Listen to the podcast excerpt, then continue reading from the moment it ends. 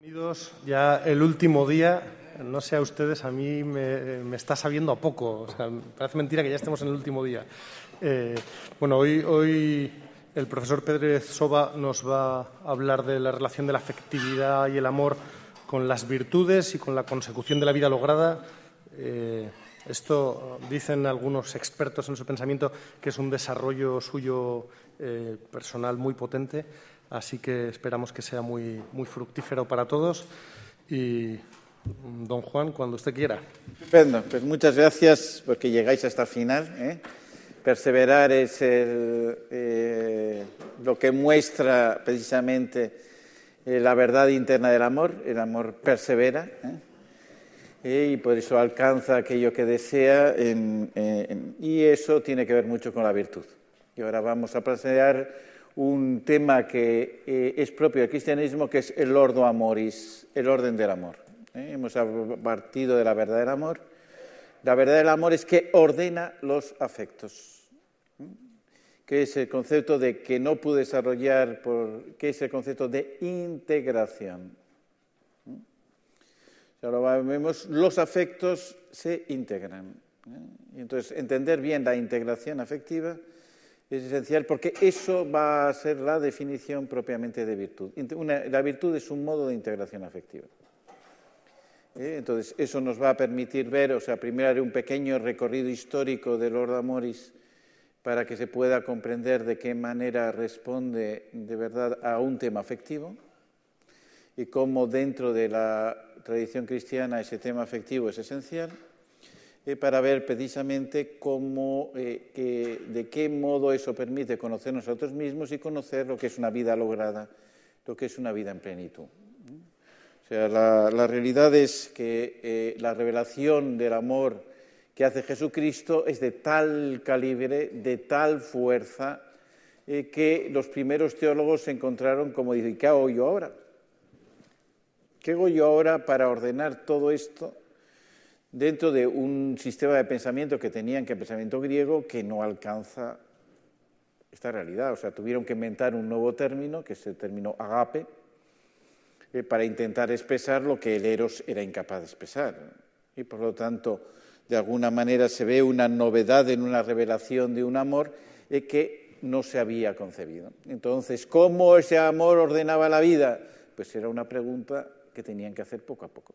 ¿Eh? Y hay una teología inicial del ágape, empezando con San Ignacio de Antioquía, ¿eh? que tiene una frase hermosísima en, la carta, en su carta a los romanos, que dice, Mieros está crucificado. ¿eh? Eso es una de las expresiones, una expresión que, que luego va a tener un desarrollo posterior importantísimo. Hasta Santa Brígida hizo de eso su, su propio lema de vida. ¿no? Mieros que Jesucristo está crucificado.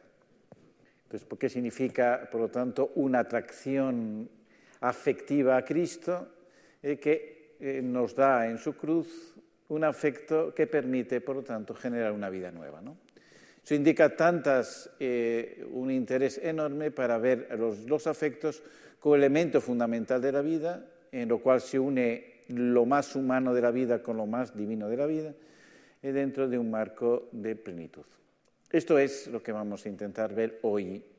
Eh, entonces, primero hago ese recorrido histórico de cómo se intenta articular esa realidad de un don inmenso, que es el amor, con mi manera de recibirlo, eh, que, es, que, que, tenía en su tradición el concepto de virtud. Eh. Para Aristóteles, ninguna virtud podía ser un don, por lo tanto, había como un cortocircuito grandísimo entre el concepto de don y el concepto de, afecto. ¿Cómo un afecto es un don? No lo podía entender. En cambio, en el cristianismo es lo que se parte y por lo tanto tiene un horizonte nuevo que tenía que responder.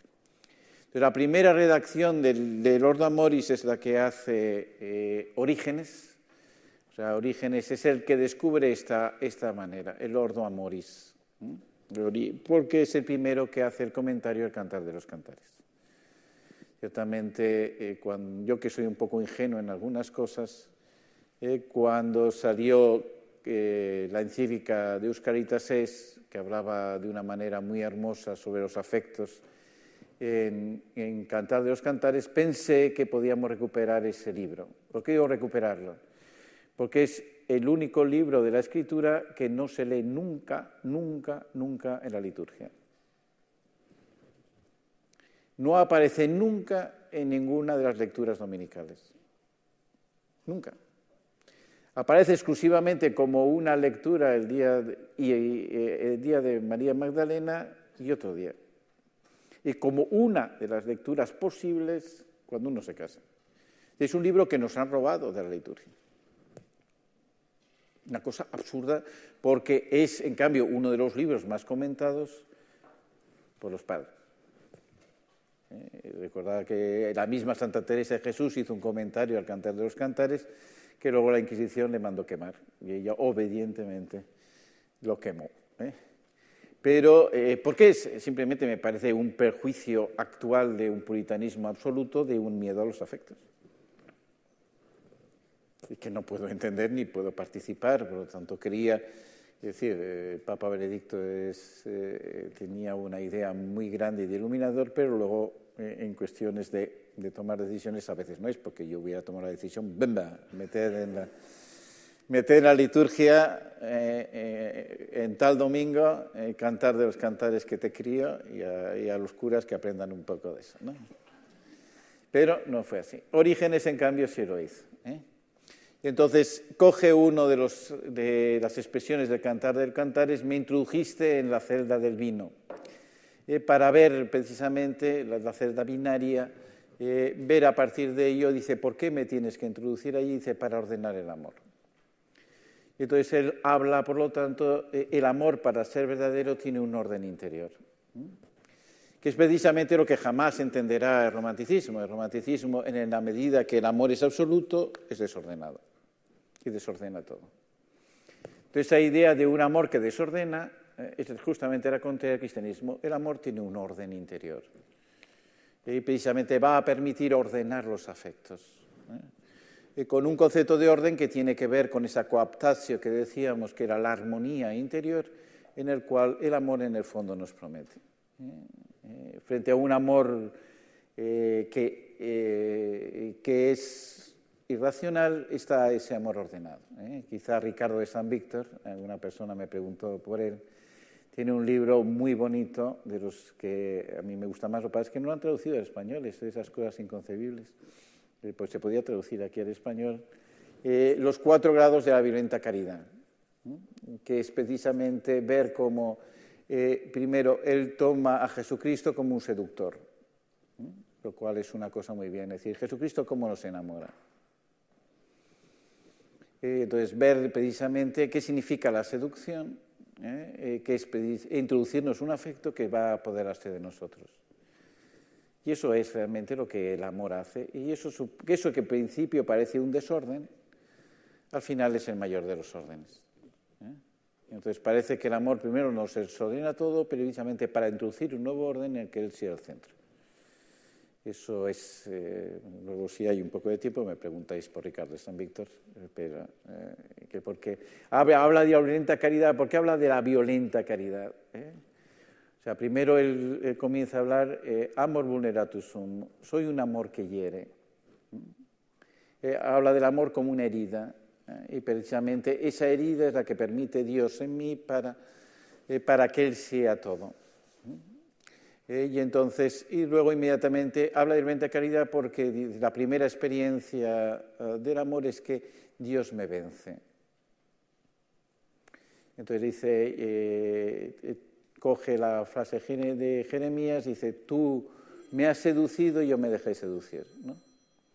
Hoy recordaba, hoy en el oficio de lectura se podía leer eh, la parte de las confesiones donde San Agustín narraba su propia confesión. Tarde te amé, ¿verdad? ¿Por qué esa expresión de tarde amamos a Dios? Porque parece que siempre hemos respondido tarde. Y no solo hemos respondido tarde porque nos hemos resistido. Entonces Dios nos ha vencido. Es lo que quiere decir Ricardo San Víctor. Nos resistimos, pero nos vence. Ese sentido de un amor que nos vence es esencial para entender precisamente este orden de amor que vamos a ver de qué manera hay un amor que nos vence y, al cual tenemos que entregarnos porque nos ha vencido. Entonces, es aquí donde, donde Orígenes plantea esta frase famosa eh, del orden del amor, ¿eh? que es, eh, claro, si hay un orden hay una medida. ¿Y cómo puede haber una medida en el amor si parece que la medida del amor es amar sin medida?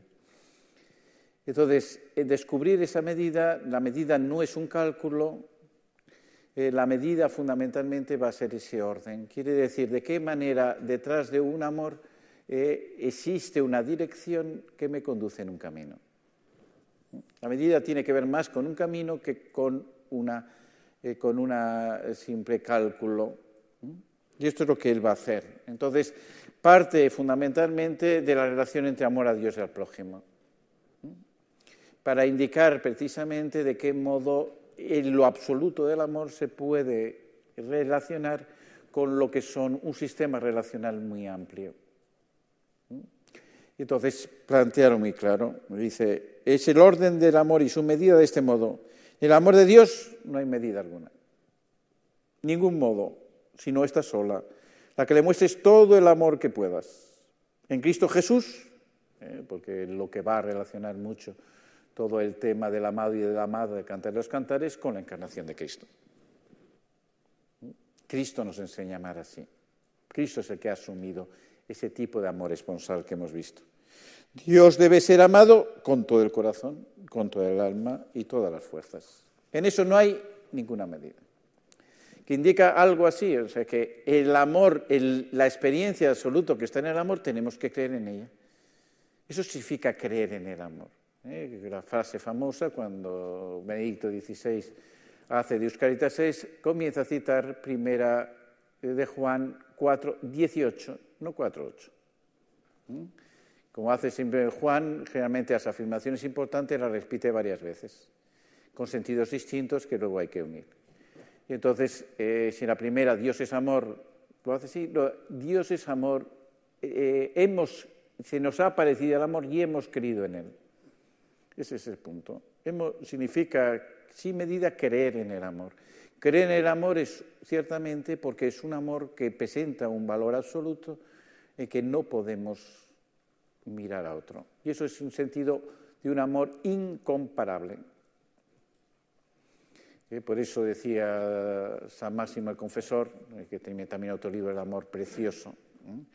Tienes las cuatro, se llaman los capítulos de la caridad, que son cuatro centurias, son cuatro capítulos de cien pensamientos. Es como un pensamiento para cada día. Es un tema muy monástico cada día tienes un pensamiento del amor que tiene que guiarte durante el día y tiene 400 pensamientos en ese libro de eh, los capítulos de la caridad. Eh, y en uno de ellos, yo creo que es el que termina la primera centuria, dice, después de haberlo buscado mucho, solo he encontrado eh, un maestro del amor entre los cristianos porque tienen como maestro al mismo amor en persona, que es Jesucristo. ¿Mm? indica fundamentalmente cómo hay, en este orden del amor hay un maestro necesario que va a ordenar los demás. Y dice, en el amor al prójimo sí hay una medida, pues dice, amarás al prójimo como a ti mismo. Indica ahora mismo de qué modo la verdad del amor nos permite relacionar los amores. Habíamos visto los tipos de amores. El orden de amor va a decir precisamente de qué modo eh, en, ese, en esos amores hay un camino que permite construir una vida plena.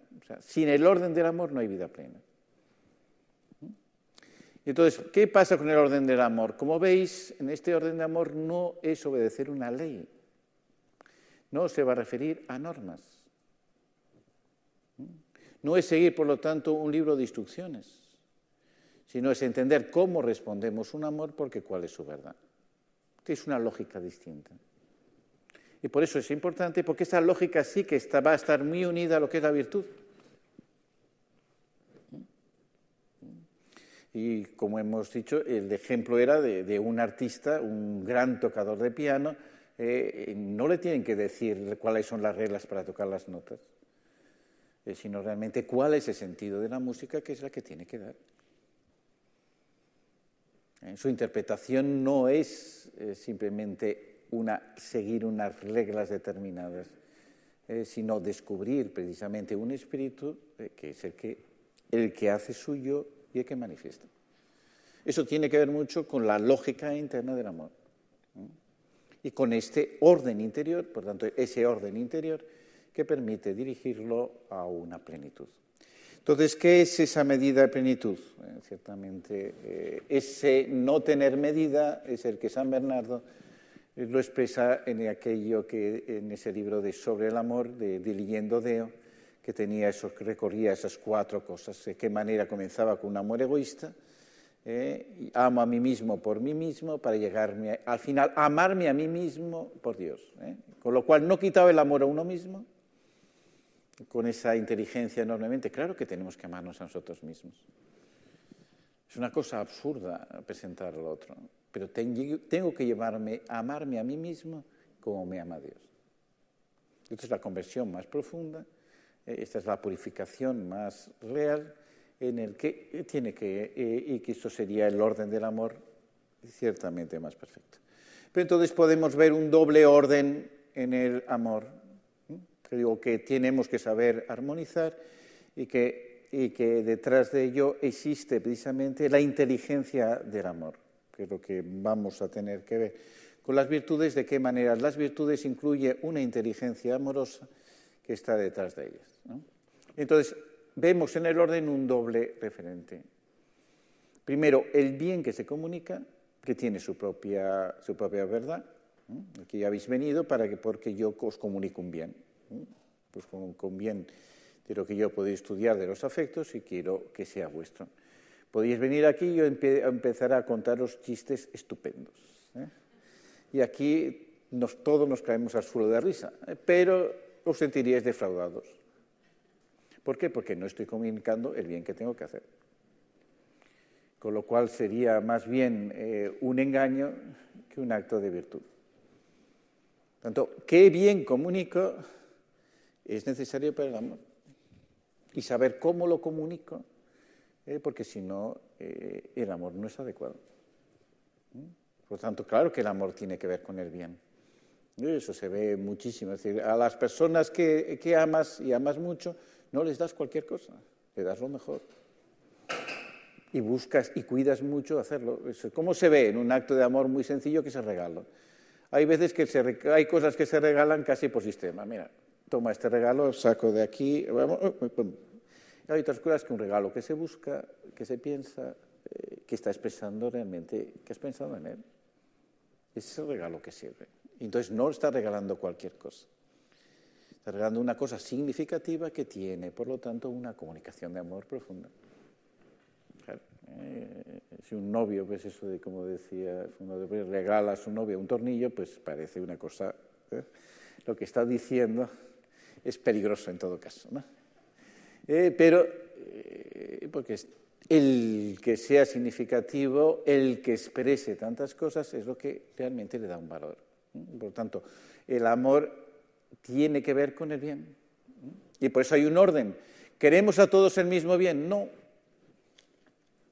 Y esto ya ordena los amores. Es decir, una mujer que amara al pobre de la esquina más que a su marido, el desorden es total.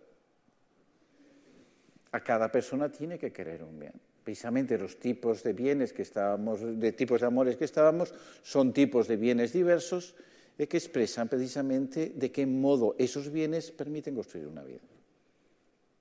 Eh, en esto la amistad es muy esencial porque las amistades van a crearse precisamente a partir de esos círculos de bien que estamos comunicando. Hay una amistad intelectual. Hay una amistad eh, académica de que estamos buscando un mismo bien y a la medida que lo hacemos nos une más profundamente. Eh, hay una amistad deportiva, esta vez ha ganado el Atleti, y todos se han quedado contentos, todos los atléticos estaban allí con sus banderas, ¿eh? porque claro, ganan tan poco que hay que alegrarse más.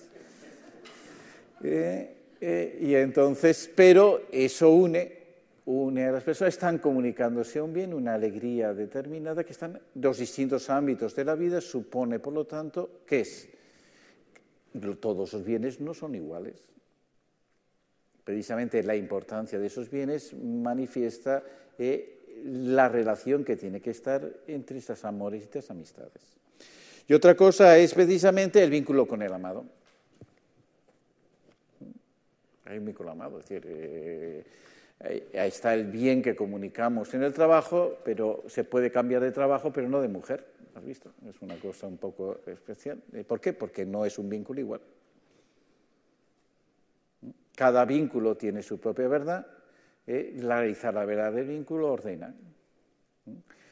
como pongo, ¿Por qué pongo el trabajo y la familia? Porque hay un orden del amor muy interesante entre ambos. Que no es un orden de cálculo, es un orden fundamentalmente afectivo. Es decir, ¿por dónde estoy poniendo mi afecto principal? Eh, ¿En qué bien y qué bien estoy generando en cada una de estas relaciones? Solo si lo guardo con el orden adecuado, estoy haciéndolo bien. Y si no, la, ¿entendéis? la cantidad de desórdenes que viene detrás, eh, uno está más, mucho más tiempo en el trabajo que en la familia, eh, pues, se encuentra a veces mucho más valorado en el trabajo que la familia, todo esto supone ya un cierto desorden afectivo que puede dar lugar a cualquier cosa. Eh, llego a mi casa y mi mujer me echa una bronca, llego a la oficina y mi secretaria dice, qué bien va usted hoy. No sé, son cosas afectivas que le vamos a hacer, no lo sé por qué. Eh, supone vivir ese orden de los afectos es necesario precisamente para tener una vida plena. Si no, ya, ¿qué vas a tener? Una doble vida. Cuando no se realiza en orden del amor, actualmente con la fragmentación emotivista, eh, la doble vida es totalmente relacionada. Precisamente lo que supera el emotivismo eh, es el orden del amor. Porque ya no vives de emociones que siguen unas a otras, sino vives de un amor que indica un camino, que indica un hilo conductor. Eh, entonces, eh, para eso simplemente hago una pequeña salvedad. Es el emotivismo que tiene detrás el emotivismo. ¿Quién es el inventor? David Hume, ¿eh? no lo podemos olvidar, que, que, es precisamente el que va a destrozar la idea de virtud.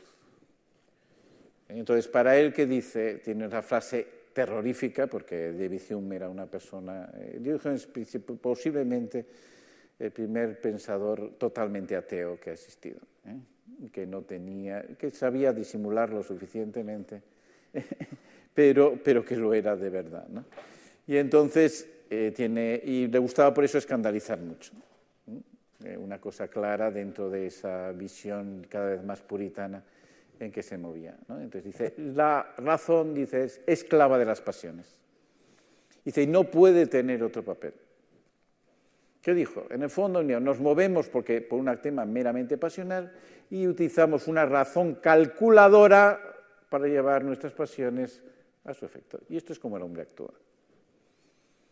Entonces, ¿cuál es la identidad del hombre? No es más que la sucesión de afectos que tiene. O sea, en cada momento, ¿eh? o sea, digo eso es importante porque es como se vive ahora la gente, ¿no? En cada afecto tú tienes en este momento una pasión y esto supondría el sujeto sub uno. Aquí tendrías la pasión sub dos y este sería el sujeto sub dos. Aquí la pasión tres, sujeto esto parece una cosa desordenadísima. No dice, pero existe un hábito, una costumbre de ver la sucesión de estos afectos. Y esto sería lo que es la personalidad. Esto es Hume. Eh, no podemos entender toda la complicación del sistema kantiano ético si no entiende que está intentando responder a esto.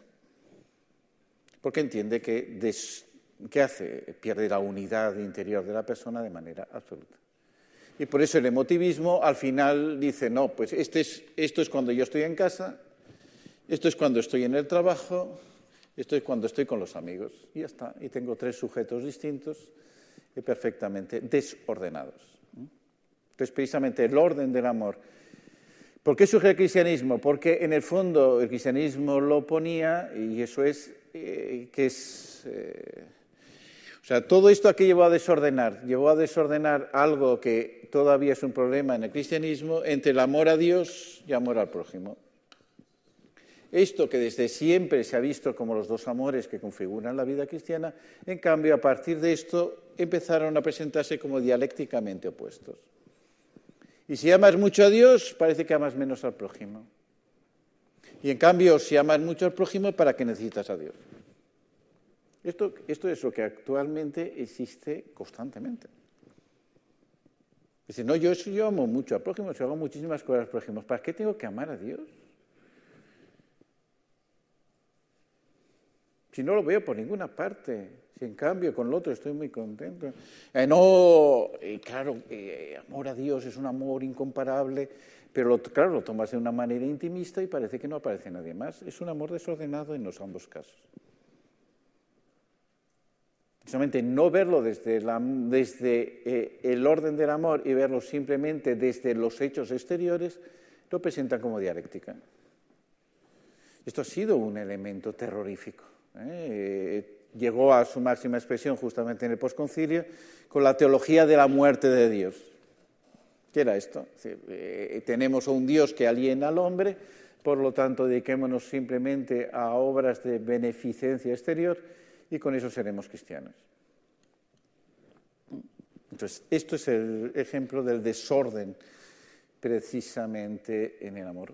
¿Cuál es, ¿Qué es la manera que responde el cristianismo? Por favor, el amor es respuesta. El problema del desorden es cuando tú te tomas iniciativas, cuando respondes la misma llamada al amor, te va a ordenar. Entonces, claro, la idea está clara. ¿A qué, ¿A qué amor respondes? ¿Cómo respondes al amor? ¿Quién te ama más? Es que no hay comparación ninguna. ¿Por qué tenemos que amar a Dios sobre todas las cosas? Porque nos ama como nadie nos ama. Porque descubrir cómo nos ama Dios es una cosa tan incomparable es que no hay nada en el mundo, nada, nada en el mundo que le pueda parecer un poco. Claro, porque el amor no está en lo que yo hago, eh, primero de Juan, ¿no? No está en el amor en que yo ame a Dios, sino que Él me ha amado primero. claro, me ama con una inmediatez, me ama con, una, con un valor absoluto, me ama con una plenitud que solo en la medida que yo lo descubro sé quién soy yo.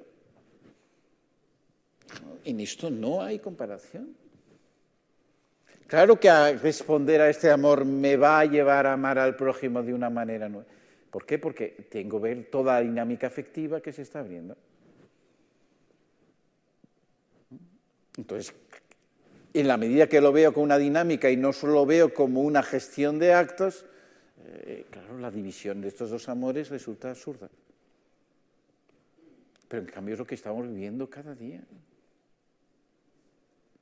Y entonces vemos a muchísimas personas, y magníficamente intencionadas, que hacen muchas obras eh, de amor al prójimo y no se acercan al amor de Dios de ningún modo.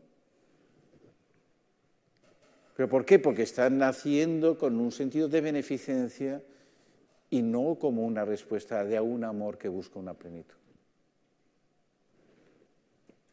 Esto es ejemplo más claro del desorden afectivo que hay detrás. ¿eh? Entonces, lo que es importante, mientras este amor altruista lo mide por el bien exterior, el tema fundamentalmente del orden del amor es que es un amor de preferencia.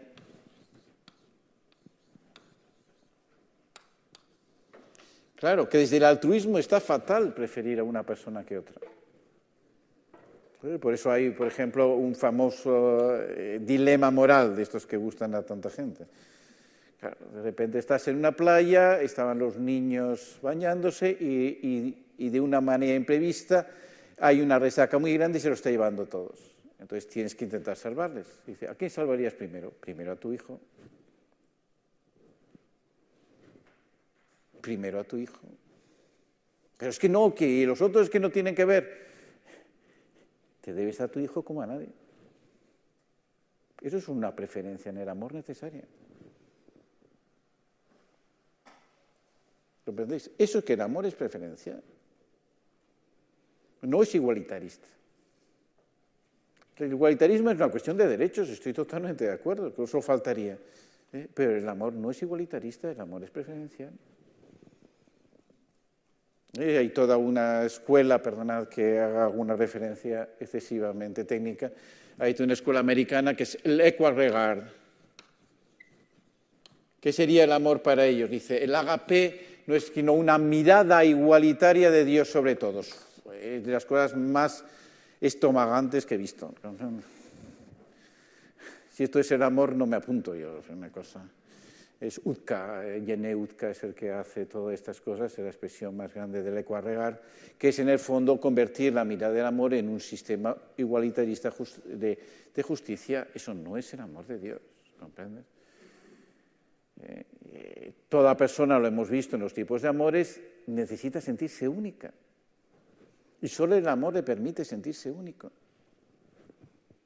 Y por eso es preferencial es preferencial. Y eso necesitando preferencial, el orden del amor es absolutamente necesario para poder ver cómo respondo. Entonces, claro, los dos, las dos realidades que he dicho antes es preferencial porque ¿cómo comunico el bien? Comunico el bien según los círculos de comunicación que me corresponden. Siendo un profesor, yo tengo un deber de comunicar bien primero a los alumnos que han confiado en mí. Si yo me dedico más a otras cosas que a mis alumnos, hay un desorden en lo que estoy haciendo. Tengo que comunicarlo con aquellos que son compañeros míos de estudios porque eso ayuda precisamente a que haya una comunidad y sea una alianza educativa adecuada. Entonces planteo esas relaciones, hay una relación asimétrica con el alumno, hay una relación más simétrica con los profesores, en esos son elementos de comunicación del bien.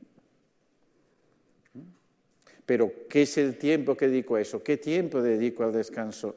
Todo eso pone un sistema de bienes distintos que de comunicar en donde se ven mis preferencias. Esto es el planteamiento del orden del amor. ¿De qué manera lo tengo que hacer? Y precisamente me, evita, eh, entiendo, el amor romántico es el que no sabe preferencias porque convierte una cosa en única, totalmente exclusiva respecto a lo demás.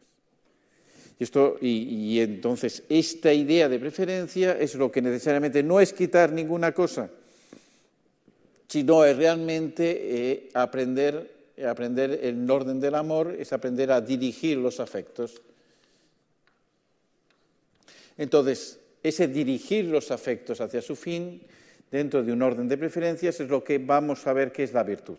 Y para eso necesariamente tenemos ahora que comparar dos, o sea, vamos a poner incluso tres, pero modos de entender necesariamente la virtud, ¿eh? porque esto es lo que nos va a entregar.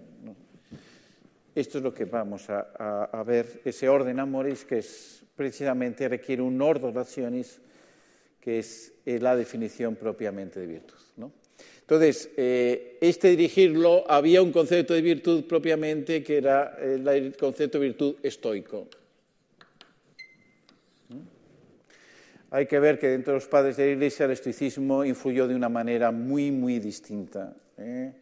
Algunos padres de la Iglesia llaman santo epicteto prácticamente, porque veían en él una referencia importante. ¿no? Eh, pero eh, quien influye más en los latinos es Cicerón. sobre Cicerón, sobre todo eh, el de Officis ciceroniano, San Ambrosio lo copia casi de manera literal en su De, de, de Ministrorum. Entonces, ¿qué ocurre con el planteamiento estoico? El planteamiento estoico, ante todo, ese orden es un orden solo racional, que se tiene que imponer al afecto. La razón percibe un orden, tiene que meter al afecto en ese orden. Eso sería la virtud. Este es el concepto estoico que existe. ¿Qué problema hay en este concepto estoico para los cristianos? Que introducir allí el amor de Dios es muy difícil. Ciertamente, meter directamente el amor de Dios en, una cuadrícula precedente eh, eh, les resultaba excesivamente duro no podía obedecer en esto. ¿eh? El asombro ante el amor de Dios, lo incomparable del amor de Dios, lo que me hace es que se me saltan todas las cuadrículas. Eh, y por lo tanto, este concepto estoico, aunque para ellos eh, tiene un valor, y hay todo un estoicismo en los padres de la Iglesia, y eso no voy a pasar a cada uno porque tiene muchísimos matices, evidentemente, pero que San Agustín no sigue eso. San Agustín no es tan ciceroniano, aunque, fue leyendo el Hortensia, eh, como, eh, se, enamoró de la verdad. ¿eh? Pero,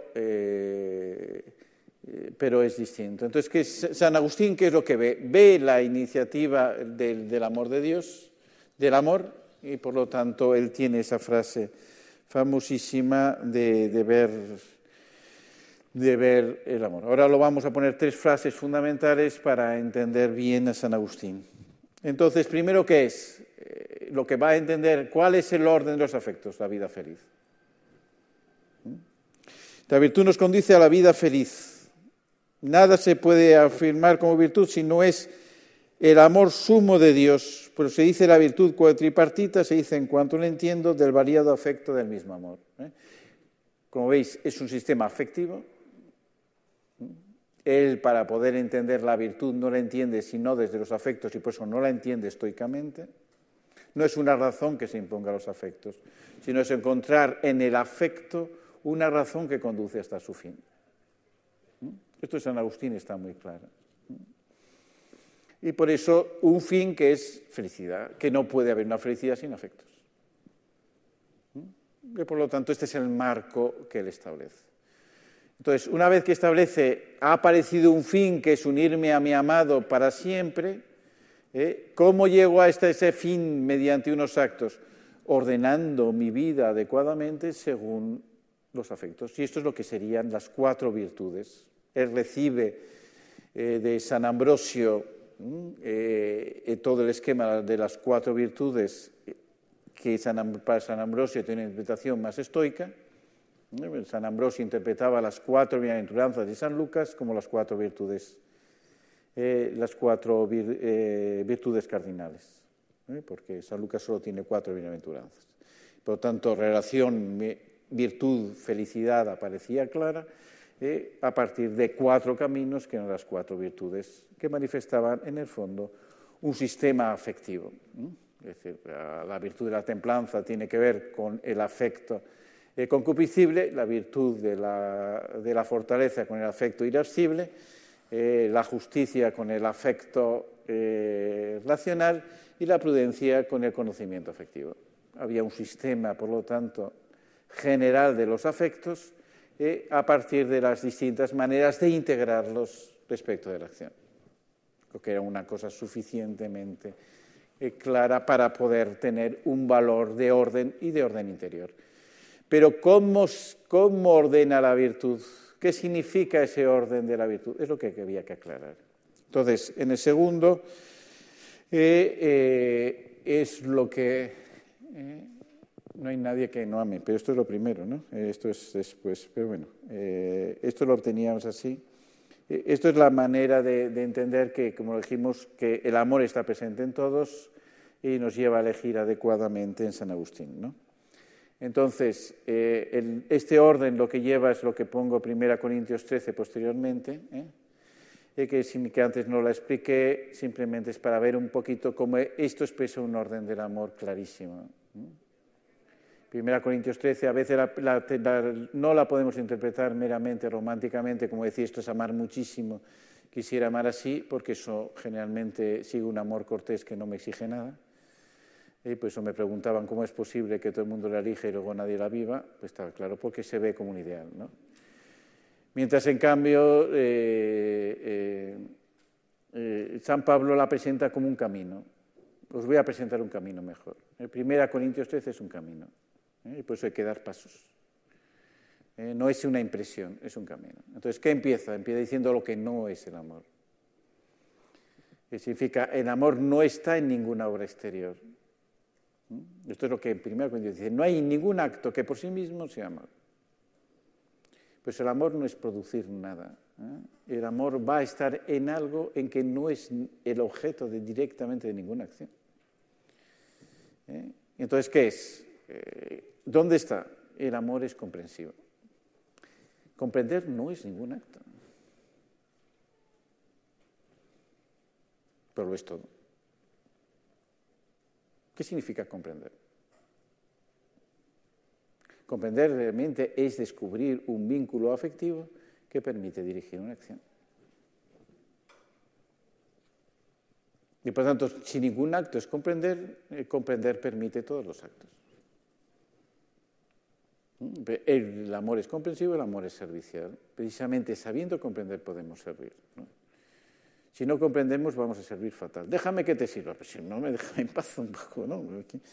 Ah, ¿Eh? Y precisamente llega después a la purificación, que devuelve, vuelve a ser, por tanto, negativo. Comprender significa abrir a un mundo interior donde la recepción del afecto primero la dirección del afecto primero es esencial y que por eso tiene que purificarse. no busca lo suyo, no se alegra con la injusticia, sino con la verdad. Eh, primero, eh, una pequeña aclaración de que dice, no busca lo suyo, esto es lo que está diciendo eh, lo suyo. No se, traduce a veces fatal, dice el amor es desinteresado. No dice desinteresado, ¿dónde está desinterés? Dice lo suyo. ¿Qué significa que no busca lo suyo? No busca lo suyo del amor, no que no busquemos lo nuestro. ¿Por qué el amor no busca lo suyo? Porque no se quiere manifestar el amor, quiere manifestar al amado. Eso es lo que es propio del amor. Eso no tiene que ver con el desinterés. ¿Que ¿Cuál es el interés del amor? Unirme al amado. Eso no puedo dejar de tener un interés. El amor, claro que es interesado. Eso ser una traducción pésima de 1 Corintios 13 que, que es inaguantable. ¿Comprendéis? El amor es interesado. Claro que es interesadísimo, por favor. Claro que me interesa el amado como nadie. Claro que quiero unirme a Él de todas las maneras posibles. Eso es amar.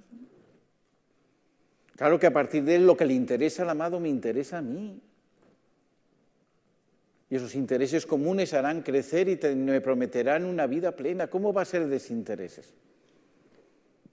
Estamos, eso de ahí viene el amor puro, que, es, es, un desorden en el amor terrible. Un desorden en el amor. ¿no?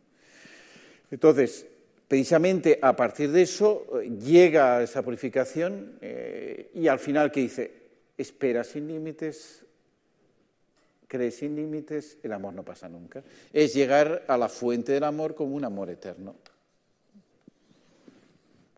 Es decir, buscas en el afecto, descubres el afecto como lo que tiene que ordenar los actos, purificas en el afecto cuál está su fuente y descubres que la fuente del amor es un amor eterno. Este es el orden interior que Primera Corintios 13 trae y que San Agustín entendió muy bien. ¿Mm? Entonces, a partir de eso, pues estaba la otra cosa de la virtud, ¿eh? precisamente, eh, eh, nada, como sumo bien, exactamente, ¿qué es esto? Las cuatro, los manera como él presenta el orden de amoris respecto a las cuatro virtudes.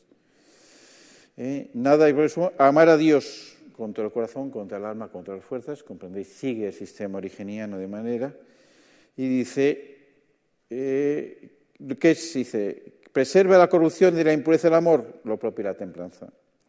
Lo que le hace invencible a todas las incomodidades, lo propio la fortaleza. Lo que le hace denunciar a todo vasallaje, lo propio la justicia. Y finalmente, lo que hace estar siempre en guardia para discernir las cosas y no dejarse engañar subverticiamente por la mentira y la falacia, lo que es propio de la prudencia. Entonces, él plantea el orden afectivo como propiamente el orden de la virtud. ¿eh? Esta es la manera de presentar San Agustín. Entonces, la virtud en San Agustín, ¿qué es lo que tiene que ver? Nace de un afecto y el afecto presenta los fines de las virtudes. ¿eh? Es el modo como lo hace. Al fin y al cabo, ¿qué significa? Primero, eh, que la virtud para San Agustín tiene esas tres características que permite hacer las cosas eh, eh, con, rapidez, las permite, las permite hacer con facilidad y las permite hacer con gozo. ¿Por qué digo esto? Porque en cambio generalmente hay todo un lenguaje de la virtud, que la virtud consiste en fastidiarse todo lo que puedes. Y que esto no es agustiniano para nada, ¿comprendes? Una cosa, cuando te cuesta más, cuando te fastidia muchísimo, eso es virtuosísimo. ¿Cómo va a ser eso la virtud? ¿Entendéis? Esto sí que es un concepto estoico de virtud. ¿Mm? Pero eso no es la virtud. Que hay que fastidiarse para llegar a ser la virtud, sí, pero indica que todavía no es suficientemente virtuoso, y que las disposiciones no son adecuadas para conseguir lo que realmente están.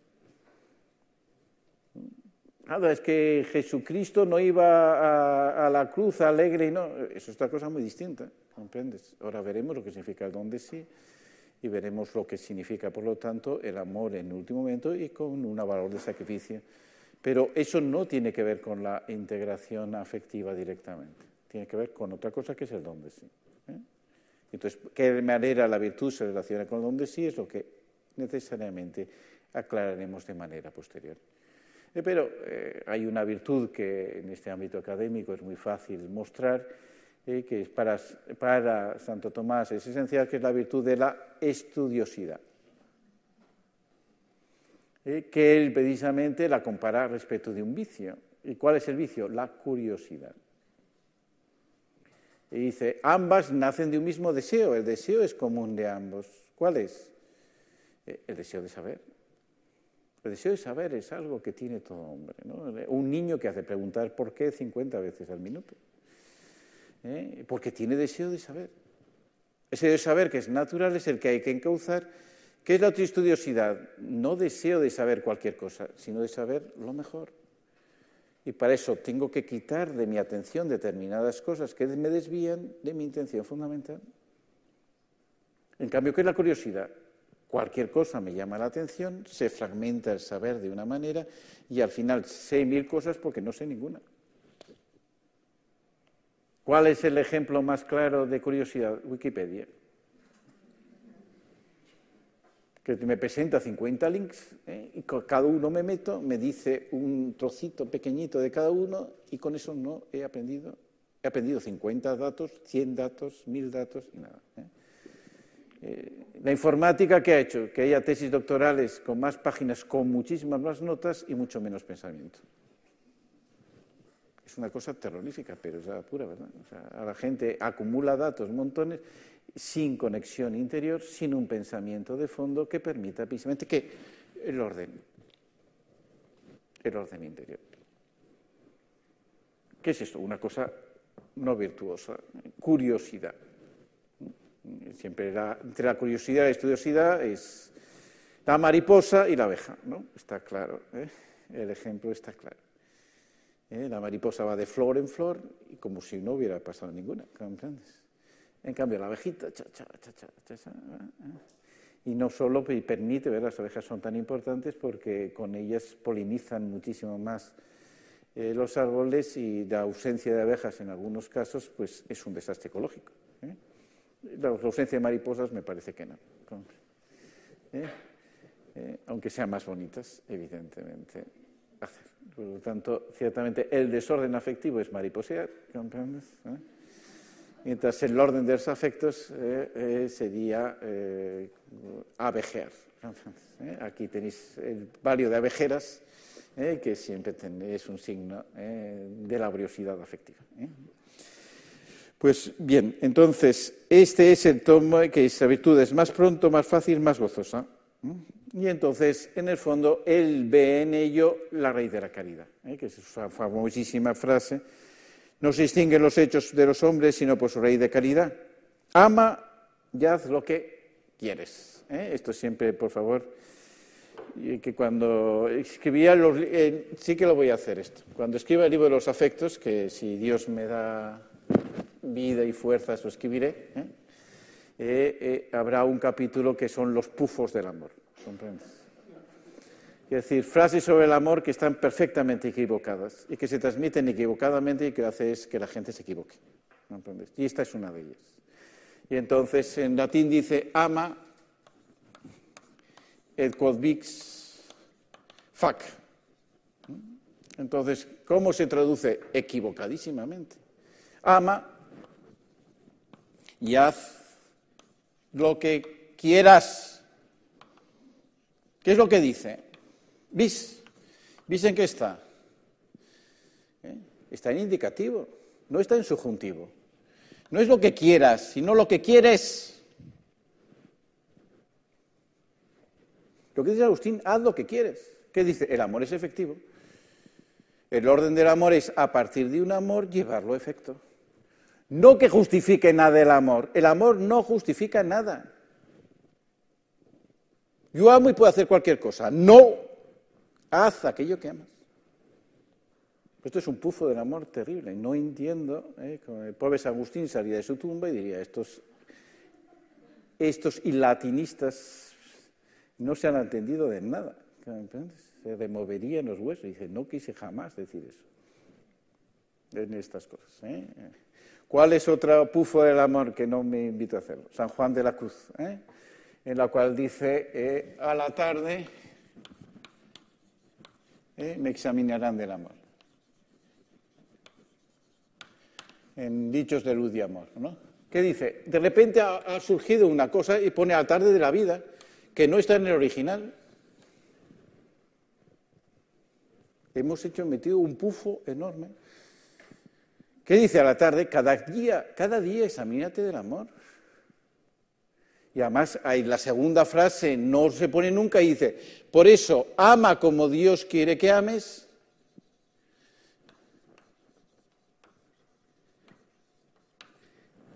Y cambia de vida.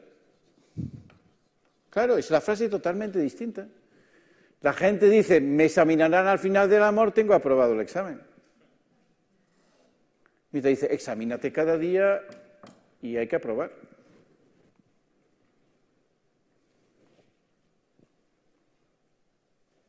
Esto es muy importante para, el orden del amor.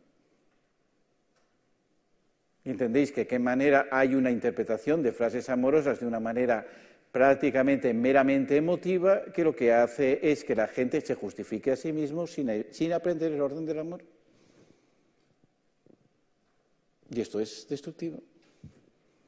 Destructivo y al final eh, redunda contra el amor mismo, que no ordena mi vida, que no permite eh, cambiarla, que no me transforma como Dios quiere.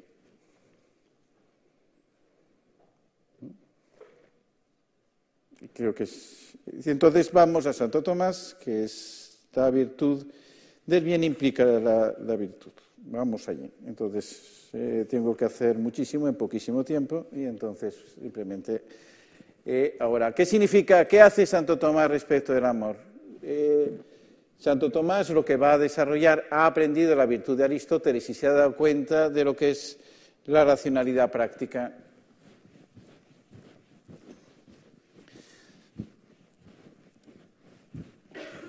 Ahora mirad la pizarra y no las diapositivas. ¿eh? porque lo que voy a decir no está en las diapositivas, pero tengo que decirlo. la racionalidad práctica fundamentalmente es, la, eh, lo que eh, la define él como la adecuación al apetito recto.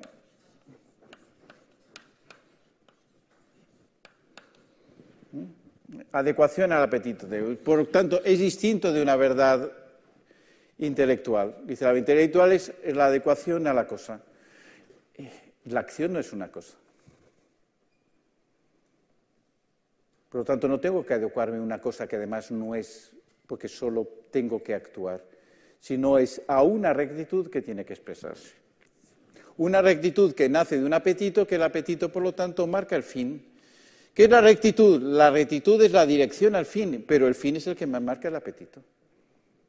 Entonces, el tome está muy claro. El amor me va a marcar el fin de mi acción. La razón es necesaria para llegar a este fin. ¿Qué es lo que pasa con la rectitud? Que la rectitud lo que supone es una multitud de apetitos. ¿Cómo en una multitud de apetitos alcanzo la dirección de un fin? Por un orden interior. Pero este orden interior no es debido simplemente a la percepción del amor, es debido fundamentalmente a la integración de los afectos. Y pongo un ejemplo para que se pueda entender. O sea, eh, que es, eh, se, se, ve mucho eh, en lo que es ciertamente la prudencia. La prudencia lo que me va a decir no que es teóricamente una cosa buena, sino que es lo que mejor en determinadas circunstancias la prudencia es circunspecta. Y circunspecta tiene que ver muchas cosas. ahora yo tengo que hacer un acto de prudencia diciendo me quedan diez minutos ¿eh? y tengo que decir lo que me interesa decir sobre todas las cosas. Y entonces, para que eso no voy a hacer, por lo tanto, ahora un sistema totalmente, seguir todos los razonamientos hasta el final, que os aburriría enormemente, tengo que impresionaros para que entendáis lo que me interesa descubrir. ¿no? Entonces, esto que me está diciendo, no me lo está diciendo el amor que os tengo a vosotros. Me lo está diciendo mi capacidad racional de entender qué es lo más importante, qué es lo menos importante y cómo lo tengo que transmitir. Entonces, el amor necesita precisamente un orden que la razón pone para amar adecuadamente. No lo crea el amor en sí mismo. El amor lo necesita para desarrollarlo. Y esto es la virtud. Y por tanto, para él la virtud de la prudencia no es una especie de manifestación de un amor anterior. Tiene sus propias características, tiene su propio modo de desarrollarse, tiene su propia, aquí una, su propia autonomía respecto al amor. El amor necesita que desarrolle yo la prudencia. Y simplemente por amar mucho, intensamente, no voy a ser más prudente. Con eso es una diferencia clarísima del planteamiento que ha hecho San Agustín. Pero ¿cómo entiende esta manera rectitud? La entiende como una connaturalidad.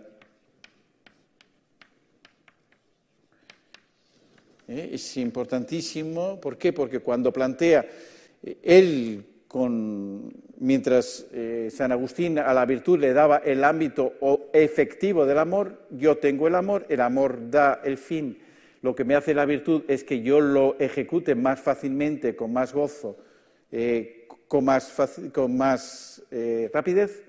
Aquí no es eso. Eh, es la virtud la que me hace conocer cómo hacerlo mejor. De nuevo, la virtud de la estosidad. Si yo doy a uno, para entender mejor estos efectos, toma este libro, 900 páginas. Para unos es que ya se acabó, ¿comprendes? Como es imposible. ¿A un virtuoso? Claro que sí, qué bueno. Ya tengo, una, ya tengo algo que leer en estos días. ¿Eh? ¿Por qué? Porque tiene esa disposición adecuada para una connaturalidad que le permite precisamente dirigir bien su acto. Un hombre estudioso, tú le das un libro gordo y, se está, y es hasta capaz de eso. otro empieza a pasar páginas y dice, son demasiadas. Y no tiene, y no tiene cromos, no puede ser. Eh, eh, entonces, este es eh, el asunto para poder entender precisamente, el amor va a necesitar la virtud para expresarse, el amor no engendra la virtud inicialmente, la virtud requiere unas disposiciones, pero las disposiciones son connaturales. ¿Qué dice? Esa connaturalización es la integración afectiva. La integración afectiva significa integrar, que es que hay partes distintas. ¿Cómo se integran? Se integran en un bien superior. De tal manera que cada una alcanza su auténtico valor no por sí misma, sino por el bien superior al que tienden. Y eso es integrar. Entonces, la integración de los afectos es, hay un amor superior, ahí sí que tenéis a Jesucristo, ¿eh?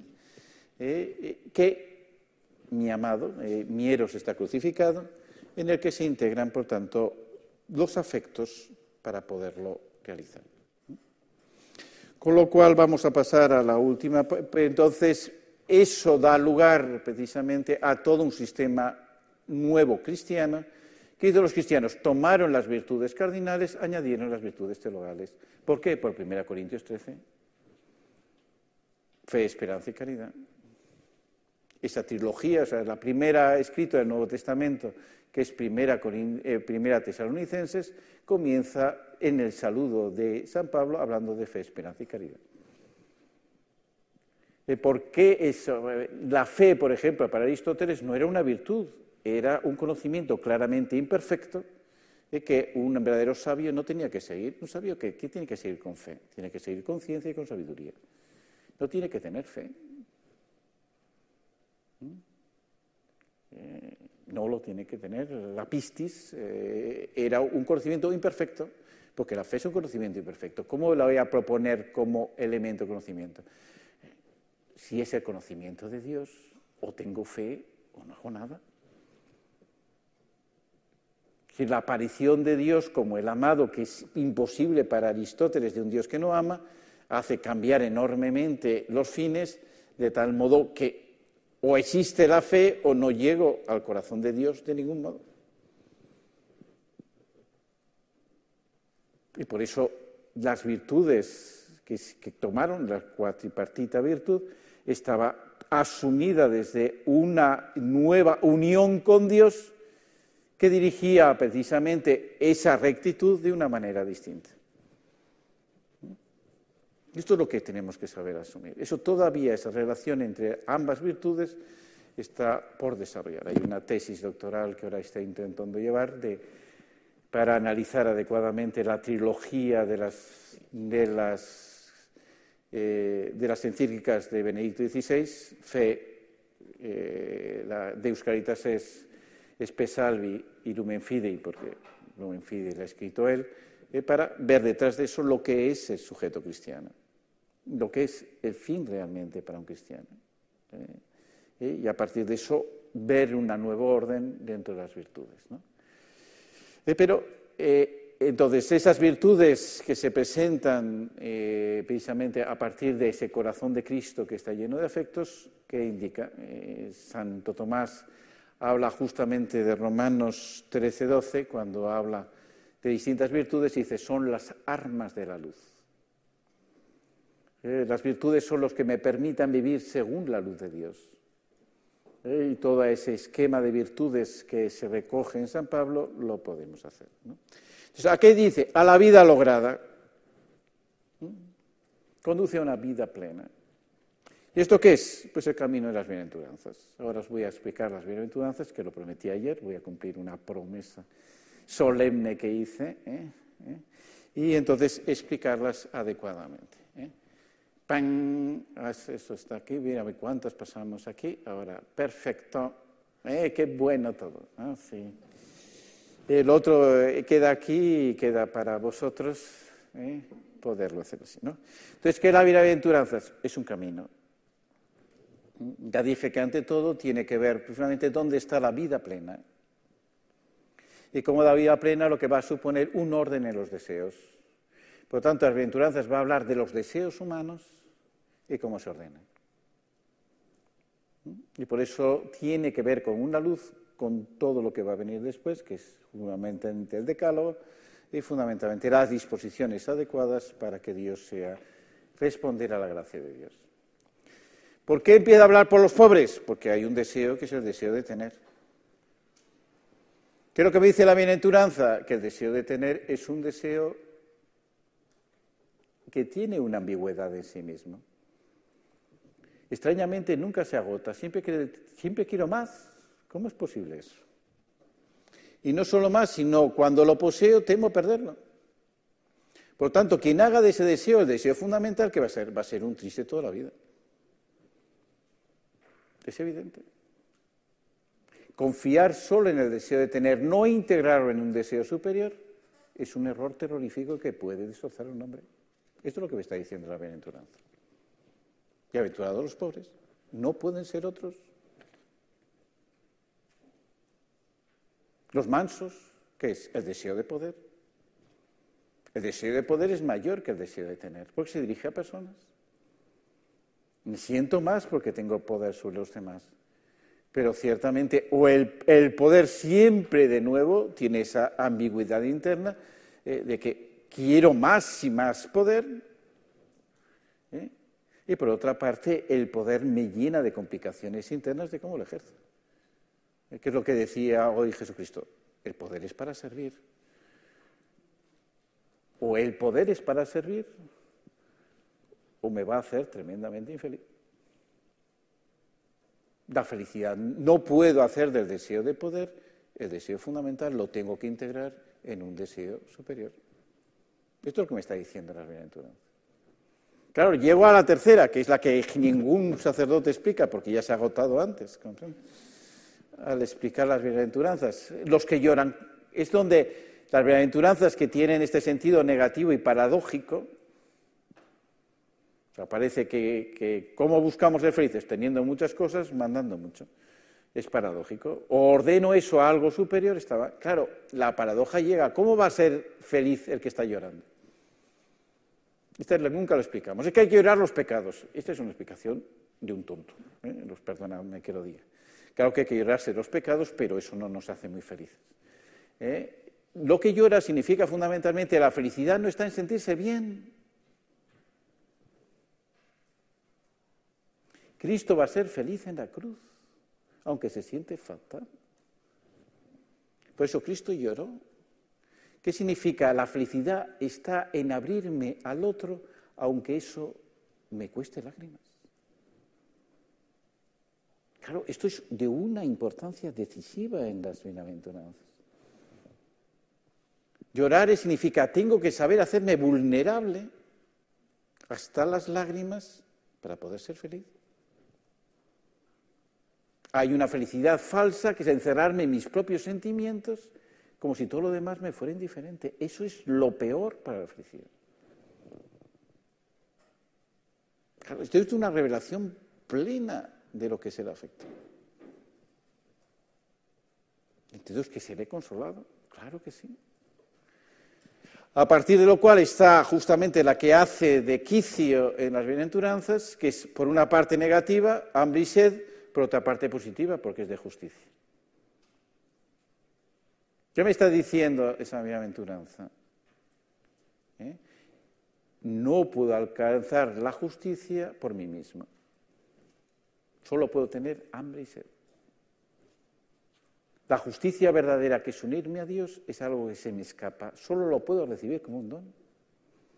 La felicidad solo puede ser un don, no algo que yo consiga con la obra de mis manos. La auténtica felicidad yo solo puedo tener sed y hambre de ella. Y es la disposición adecuada para recibirla. Y por eso, ¿qué me va a abrir? Me va a abrir a la dimensión del don que tiene las otras tres bienaventuranzas, que son positivas porque nacen de un don de Dios. Entonces, los misericordiosos es una palabra muy difícil de traducir porque es un sentido activo de misericordia, los que obran misericordia. está la palabra griega de obrar misericordia, nosotros no la tenemos en castellano. Tenemos que poner un juego de palabras. Porque ellos recibirán misericordia. ¿Se entiende? Lo primero que recibo para, como don es la misericordia divina. Y solo sé que la recibo si yo soy misericordioso. Y ese es el camino de verdadera felicidad. Eso, a partir de eso, viene a la pureza de corazón que, es precisamente de qué manera mi actúo según el don de Dios, un don de Dios que es un amor, un amor puro. Llega, por tanto, a la última aventuranza que soy constructor de paz, los que obran la paz. El que precisamente, ¿qué, promesa va a tener? Ser hijos de Dios.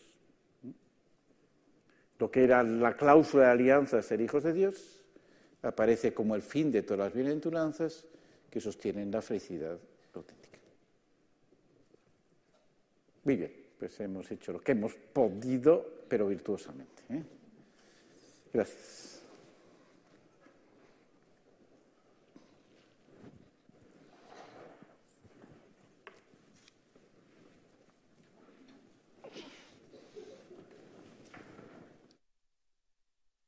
Pues muchas gracias, don Juan.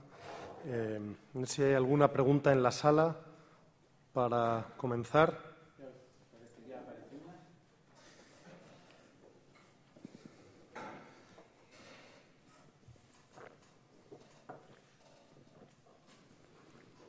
¿Se oye? Sí. Muy bien, se te oye esta vez muy bien. Bueno, eh, perdón por abusar otra vez del micro. Entonces yo, son dos preguntas y le puede, puede contestar la que le apetezca. Y, Entonces, em, son sobre el título, sobre todo, que ha salido sobre la vida lograda. ¿no?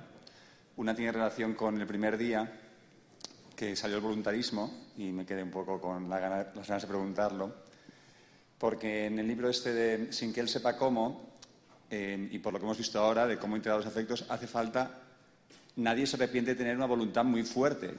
Cuanta más voluntad, más capacidad de amar, y por tanto, y entonces ese no es el problema, ¿no? Y entonces lo pongo con dos ejemplos.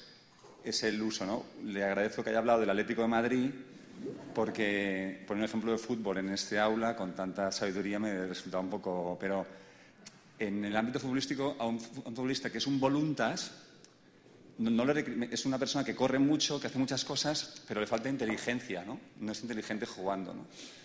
Y lo de falta voluntad, en la gente joven, bueno, en todos, pero en la gente joven a veces te da mucha pena cuando te encuentras a alguien como ayer decía la doctora Nieves González, pues que me había pasado un chico de 20 años que tenía un ideal de vida muy bonito, pero me decía, no puedo. Entonces, mi pregunta es, ¿cómo ayudar a la gente a utilizar más la inteligencia? Porque me parece que es lo que nos falta, más que un voluntarismo, es falta de inteligencia, de descubrir la belleza de una virtud, de, de una manera de vivir, ¿no? Y si el problema es nuestro, de que no tenemos categorías o maneras de hacer demostrar esa belleza por la cual vale la pena esforzarse, ¿no? Y bueno, esta es, esa es la primera. Muy bien, perfecto. ¿No? Tampoco, Muchas gracias. ¿La segunda? Entonces, em, la segunda va por otro lado, ¿no? Vida lograda. Mucha gente, muchos, y me incluyo, conseguimos que la vida lograda es como la vida perfecta. ¿no? Y por eso muchos agradecimos en la beatificación de Guadalupe que una niña argentina dijera que Guadalupe no era tan, tan, tan, tan, tan, tan perfecta, ¿no? que llegaba tarde, que tal y cual. ¿no? Entonces, ¿cómo explicaría usted que es maravilloso tener defectos, tener límites, tener carencias, meter la pata para ser feliz? Perfecto, muy bien. Muchas gracias.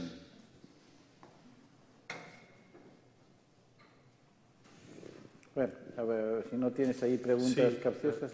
¿Hay alguna que podría...? Estupendo, si pon más, porque así salimos. Pregunta María Asunción Ron. ¿Cómo ayudar a personas buenas, entregadas a Dios, que llevan muchos años rezando, pero no están contentas y te dicen que no se saben queridas por Dios? Es decir, no, no entran en contacto con Él. Perfecto. Con estas tres Ah, bueno, sí, perfecto, hacemos estas tres. ¿eh? Entonces voy a empezar por la última, porque que elimina esta vez las demás. O sea, que el tema, eh, porque es una expresión clara de voluntarismo. Yo hago las cosas bien y me siento triste. ¿Qué pasa? Esa es la pregunta, la pregunta fundamental. Eh, no consiste en hacer las cosas bien, que es, que, es, la respuesta a la perfección. ¿Qué es lo perfecto? Eh, Santo Tomás, por muchos motivos, tiene un libro precioso que es de Perfección y Vida Espiritualis, ¿no? la perfección de la vida espiritual, eh, en el cual dice, ¿qué es la perfección? Él se plantea en un ámbito en que los consejos evangélicos eh, estaban puestos en cuestión y dice, la perfección no está en los consejos, está en la caridad. ¿Qué es lo perfecto? Lo perfecto no es la cosa que hago, sino el amor con que lo hago, que es lo que San Agustín ya vio. Y eso es lo que 1 Corintios 13 dice, ya puedo yo hablar lengua de los ángeles.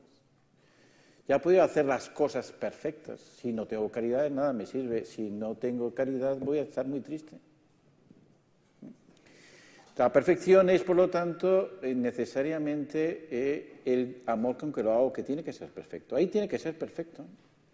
¿Qué es lo que indica? Que necesariamente para no lo es ahora y tengo que asumir que no lo es. No puedo dejar de desear que lo sea. ¿Qué es lo que voy a intentar que crezca? Que crezca. Que sea un camino de crecimiento. Entonces, en primer lugar, me libera. Me libera qué hacer. Yo creo que también Chesterton tenía un ejemplo claro eh, que ponía el ama de casa. Dice, el ama de casa tiene una labor muy ingrata porque no es especialista de nada y tiene que estar atenta a todo. La consecuencia es que no llega a casi nada, pero en cambio consigue que todo esté adecuado. Y esa es su tarea. Y eso es su perfección. Su perfección es gestionar muchas cosas imperfectas eh, para que lo perfecto permanezca. Esto es la sabiduría adecuada de una vida lograda. Y esto tiene que ver enormemente con, eh, eso. Lo perfecto, ciertamente, es el amor que ponemos. La caridad que están, que es, ¿cómo es perfecto? Como lo hemos dicho, respondemos al amor de Dios. ¿Qué hay que hacer? Eh, simplemente eh, examen de conciencia. ¿Cómo he respondido hoy al amor de Dios? ¿Dónde he visto el amor de Dios hoy? Hoy, ¿dónde he podido saber que Dios me ama? Yo siempre pongo un examen de conciencia a los maridos. Eh, no sé por qué, eh, tengo cierta preferencia por las mujeres, eh, es así. Entonces, los maridos que tienen que examinarse todos los días, todos, no hay sin discusión. Es decir, es qué detalle he tenido con mi mujer. Porque si no, se lo, si no se lo preguntan, no lo han tenido. Y en cambio, si se lo preguntan, descubrirán además que su mujer ha tenido muchos detalles con él cada día. Y que encima no se lo ha agradecido. Y esto tiene que ver mucho con la perfección. con la perfección significa que tiene que ver, decir, con lo primero, de qué manera eh, eh, es más importante que el amor sea inteligente que el amor sea fuerte, totalmente de acuerdo. Lo primero del amor es que sea inteligente. Lo primero del amor es que sea sensible. Lo primero del amor es que realmente eh, sepa descubrir dónde está lo perfecto, dónde está eso. Y eso la fortaleza por sí mismo no lo ve. El amor tiene que ser fuerte, tiene que ser muy fuerte, porque el amor pasará muchos obstáculos y el amor necesariamente tiene que vencer el mal. Y eso sin fortaleza es imposible. Claro que el amor tiene que ser fuerte, pero con, como entendiendo que es la fortaleza. Eh, la fortaleza tiene dos actos, que es resistir, eh, que es atacar los peligros que resistir el mal. La fortaleza auténtica es resistir el mal, más que atacar los peligros. ¿Eh? Por eso las mujeres son más fuertes que los hombres. Porque resisten mejor. Y eso tiene que ver mucho con la fortaleza del amor, clarísimamente. ¿Mm? Y eso se ve con Pedro y María. ¿Mm? Pedro se consideraba fuerte, aunque todos te abandonen, aquí estoy yo. No sabía cómo amaba, no se conocía. Claro que dijo, lo dijo con toda sinceridad, ¿eh? pero por otra parte lo dijo precisamente no sabiendo dónde estaba la fuente del amor en que sostenerse. María no dijo nada, pero estuvo junto a la cruz. María sí realizó eso y por eso el acto mayor de amor, como venía en eso, es el martirio. El martirio. Eh, que es una, hay algo muy importante, por ejemplo, dentro de la misma tradición, de tal manera que ya en San Policarpo eh, se recuerda, en, el martirio de San Policarpo se recuerda, de qué manera la, Iglesia no quería mártires voluntarios, eh, porque eran al final los que renegaban. Los que se creían muy fuertes y digo, yo me entrego al martirio porque voy a resistir, los que en el momento del martirio lo ponían. ¿Por qué? Porque no veían la raíz de su fortaleza que está en una fidelidad, no está en que voy a manifestar lo bueno que soy. Entonces, ¿eso qué quiere decir? Que claro que el amor es esforzado, pero el no es, eh, la, la perfección no está en el esfuerzo que pongo, sino en el esfuerzo manifiesta una unión muy profunda que es donde está la perfección. La perfección está en la unión, no en el esfuerzo. Claro que me tengo que esforzar, claro que me tengo que cansar, claro que tengo que servir con esfuerzo, eh, pero no está la perfección en el esfuerzo. Y eso es muy importante para ver, claro que tengo que ver la perfección, pero si la perfección está en la unión, entiendo que tengo muchas imperfecciones. Y no me asusto por ellas, ¿por qué? Porque respondo al amado. Entonces distingo perfectamente lo que son límites. Cristo tiene límites, tenía sed. No es una imperfección tener sed, es un límite. ¿Mm? Tanto distingo los límites eh, que necesariamente teniendo sed voy a manifestar una perfección. Lo que es una imperfección de que no respondo adecuadamente, en la medida que aprendo, es un camino de perfección. ¿Mm? De lo que son realmente carencias, no solo hay límites, sino hay cosas que habitualmente son límites en mí y que tengo que saber conocerlas interiormente para no pactar con ellas y tener. ¿eh? Y de luego también eh, equivocaciones que tengo que tengo que sacar la pata. Si la meto, la saco. No la dejo metida. Y el amor no me hace, no me justifica que la deje metida. No, la tengo que sacar. Y eso es todo un camino adecuado, pero en que creo que el centro es eso. No es algo perfecto porque haya quedado monísimo, sino realmente porque está en un camino de amor que le da un sentido pleno, una vida lograda. Entonces creo que he podido responder a las tres.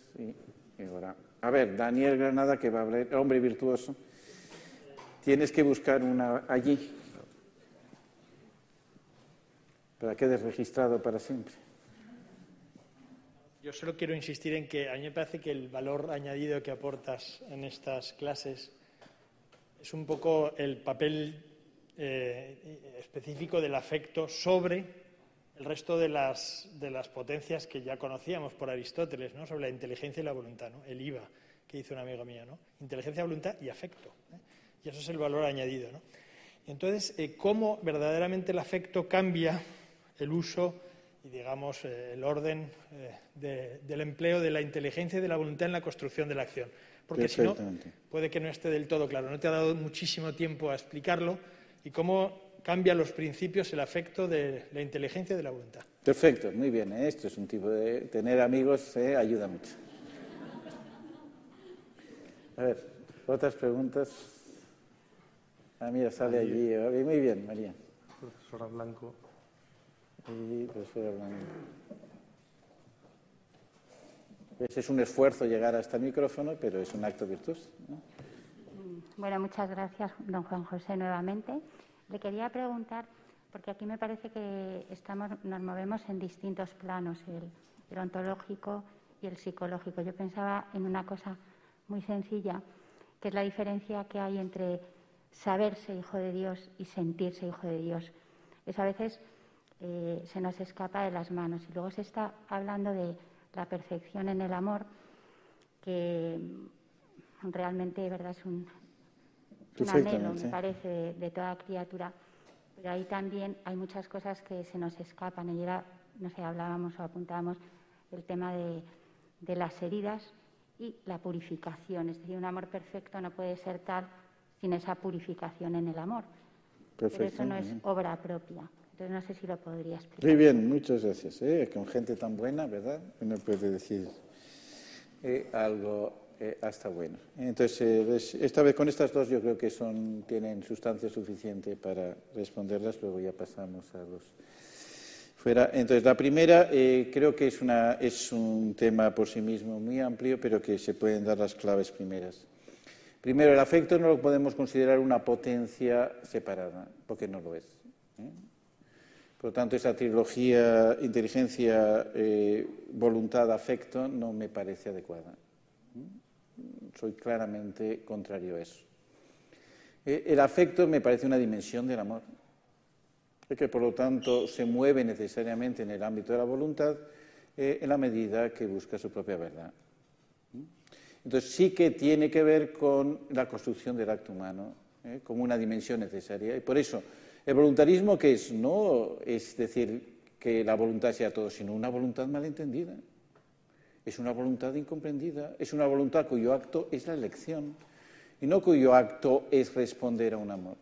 La, la voluntad de responder al amor de Dios. El concepto de voluntad propiamente cristiano no lo tiene Aristóteles, ¿eh? porque el concepto de voluntad cristiano es el de la célesis y no de la búlesis. ¿eh? La célesis no aparece en Aristóteles jamás.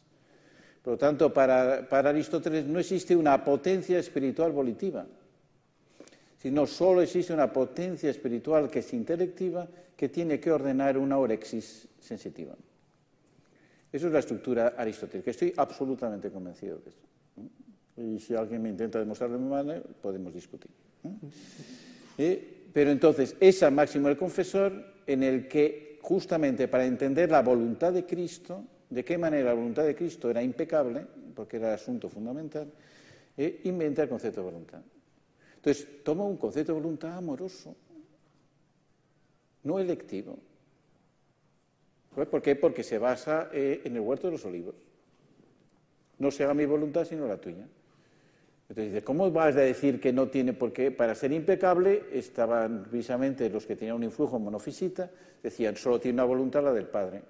¿Cómo va a decir que solo tiene una voluntad la divina si está expresando una voluntad humana en el huerto de los olivos? Claro que Cristo tiene una voluntad humana, pero que esa voluntad humana, ¿qué responde? Responde al Padre, responde precisamente al afecto fundamental cuando siente un afecto terrible como es el temor y por eso no quiere morir, y eso es un afecto natural, es hombre y por eso no quiere morir. Y por otra parte, elige el afecto fundamental, que es la unión con el Padre, de tal manera que no hay la menor imperfección en ese acto. a partir de ese análisis es donde procede nuestro concepto de voluntad. Pero es un concepto de voluntad en alianza es un concepto de voluntad en respuesta amorosa, lo propio del acto de voluntad es responder a un amor, no elegir cosas. Y el voluntarismo es convertir una voluntad autorreferencial que quiere por sí misma sin ver a quién responde. Y eso es el voluntarismo. Es una voluntad mal entendida. Claro que hay que tener una voluntad y una voluntad fuerte, pero fundamentalmente una voluntad fiel. La fidelidad es anterior en la voluntad que la fortaleza. El voluntarismo, en cambio, por todas las razones, lo primero va a ser la fortaleza, porque tiene que afirmarse a sí mismo en coherencia sobre todas las cosas. Mientras en el otro uno puede ser incoherente, como se ha expresado muchas veces, en un camino de fidelidad que vaya haciéndole crecer. Y creo que esto explica. Entonces, el afecto lo que indica fundamentalmente en nuestros actos que hay un aspecto pasivo inicial de recibir un amor sin el cual no podemos actuar y que esto es muy necesario cuidar, es muy necesario entender, es muy necesario eh, darle todo un cauce, porque si no, lo vamos vaciando. En un ambiente emotivista como es el nuestro, que induce afectos muy intensos, generalmente produce un vacío interior afectivo muy grande por la fragmentación, por el intimismo, por la falta de perspectiva, por el buscar el propio afecto, que es lo que dice al final. Eh, ¿Qué es? yo creo que, eh, primero, la gracia es afectiva. Eh, he conseguido, una de mis últimas tesis doctoral que he dirigido es continuación de la de Dani Granada, que es fundamentalmente una reformulación de la, del axioma la caridad es forma de las virtudes. Entonces yo quería, no se había hecho una tesis doctoral sobre eso desde el año, eh, creo que el año 52. Eh, para indicar cómo las virtudes se habían perdido de, de, un estudio auténtico de eso y por eso se había hecho esa falanga en Estados Unidos, es el último que había hecho una virtud sobre la caridad forma de las virtudes. Entonces, claro, se había desarrollado muchísimo el concepto de virtud, aplicando el nuevo concepto de virtud de nuevo a ese tema que podía salir. Eh, lo ha hecho un sacerdote que se llama Vladimir. ¿eh? No Lenin, pero ¿eh? Vladimir, de, de, Santo Domingo, muy bueno. Entonces, uno de los temas fundamentales es que ha hecho un exégesis de la, la cuestión 27 de la de veritate, que es la cuestión sobre la gracia, que verdaderamente es impresionante. O sea, ¿Por qué? Porque eh, ¿qué significa la gracia? Porque para ser hijos de Dios. La gracia significa, la expresa Santo Tomás sobre todo a partir de la complacencia. Dice, dice, tener gracia tiene dos sentidos. Dar gratis o ser grato. Eh, la gracia santificante y la gracia actual. ¿Cuál es lo más importante? Ser grato. Yo doy algo a alguien gratis porque me es grato. Por lo tanto, o hay un ser grato anterior o el dar gratis no es lo fundamental. Por lo tanto, unir gracia con dar gratis es un error grave. Y, si no hay un sentido de gratuidad como dar gratis, que no tiene sentido si no hay una unión anterior, que no es gratis. Y por lo tanto, lo fundamental de la gracia es ser grato. El ejemplo que se pone siempre es Esther Antasuero. ¿Mm? Esther tiene el momento dificilísimo de que si Quien se presenta ante suero sin su voluntad puede ser condenado a muerte y por eso se pone guapísima.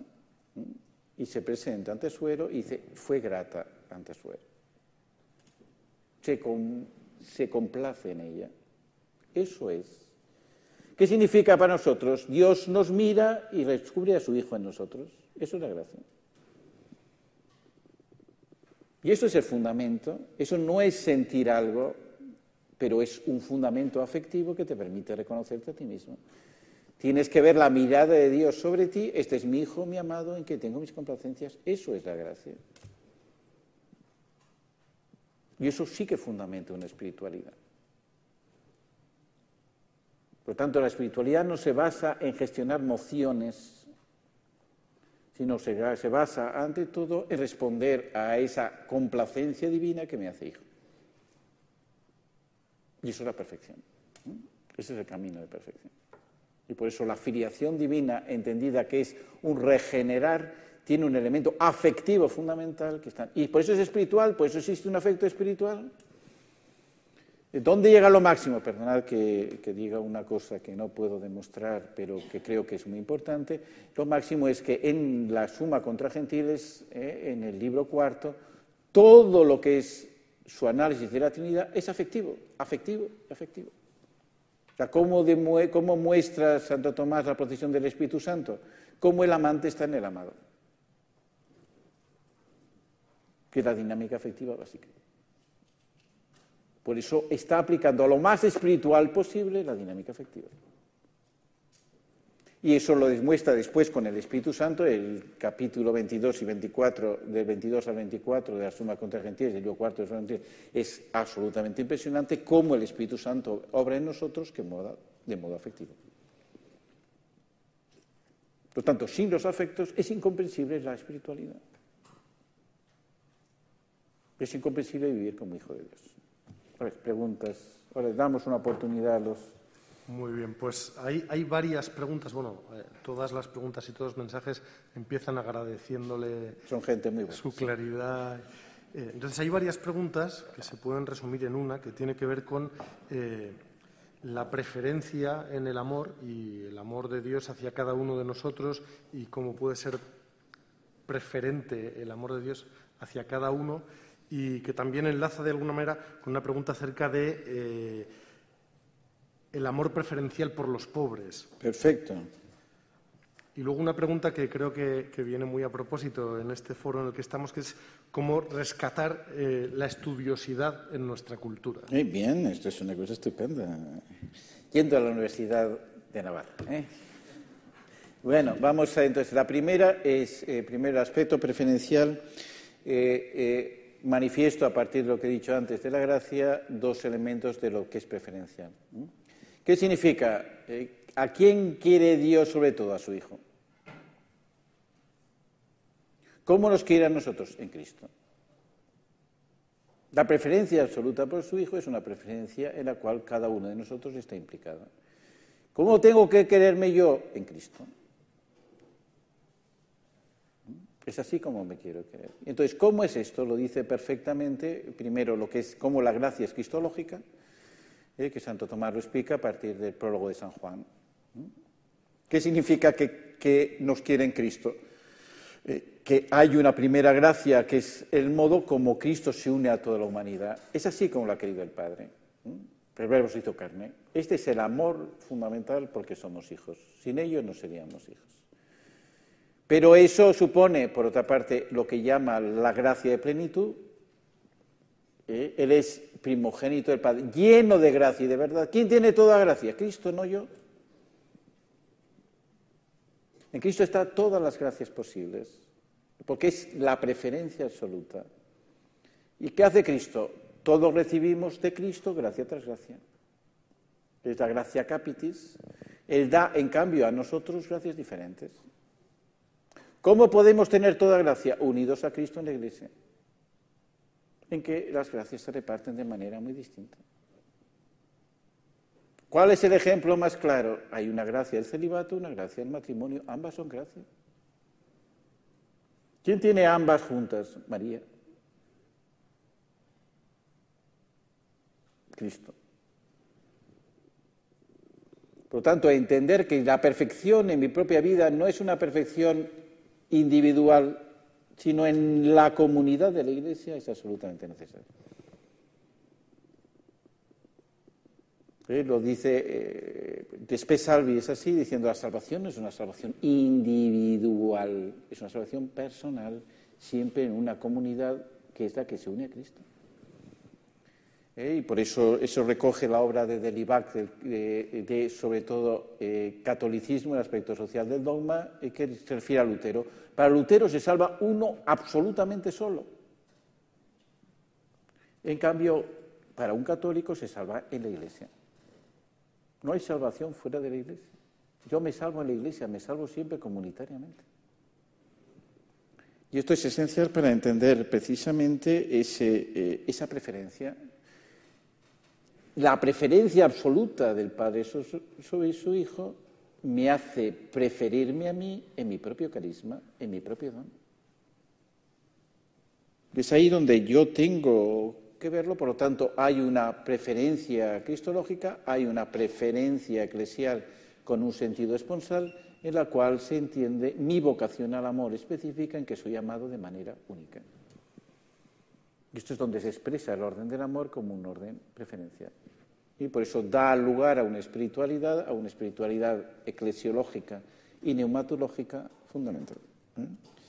Entonces, ¿dónde se entra ahí el amor preferencial por los pobres? Significa que dentro del orden del amor que, establece, que se establece hay un, hay un amor por los necesitados. El que es más necesitado requiere, por lo tanto, una atención de cuidado especial que hay que darlo. ¿Es el amor más grande el de los pobres? No. El amor a los pobres generalmente es un amor a un elemento exterior como es el tener. La Iglesia, si se dedica exclusivamente a los pobres en un amor de tener, olvida que tiene corazón.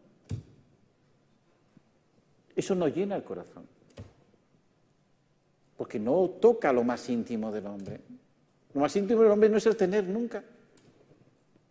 Por eso la bienaventuranza de los pobres, ¿por qué son bienaventurados los pobres? Si tú atiendes a un pobre es para que deje de serlo. La bienaventuranza de los pobres es para que lo seamos siempre.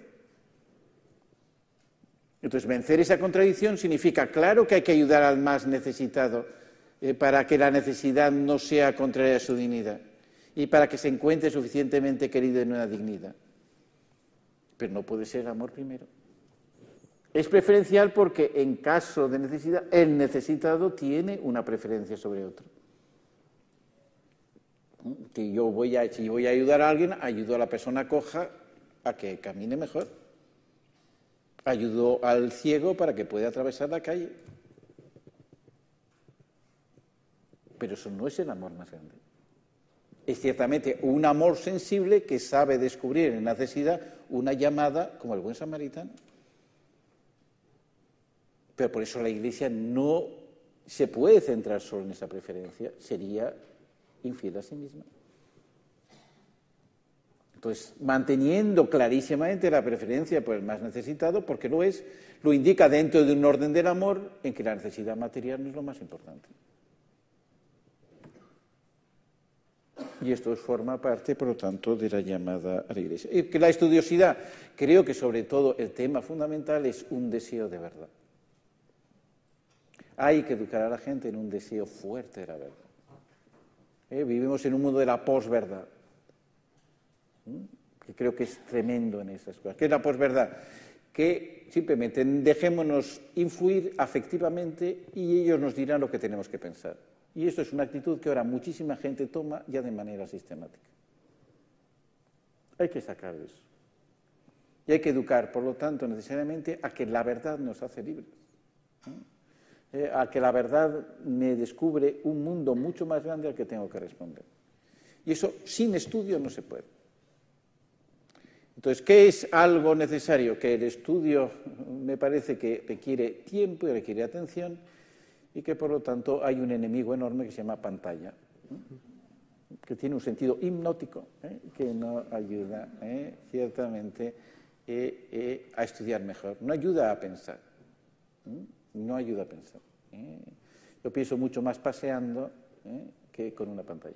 ¿eh? Ayer me dio un paseo estupendo y me ayudó mucho a pensar. A ver, ¿alguna pregunta más? Y con eso acabamos del todo, sí, porque tenemos que tener... Bueno, yo creo que ya con, con, esto que nos ha dicho eh, vamos a atender la... Hay una urgencia, eh, ahora todos somos pobres porque tenemos una necesidad urgente que cumplir eh, y vamos a ser preferencialmente. Muy bien, pues a las 12 y 20 nos volvemos a reunir. Muchísimas gracias. A ver.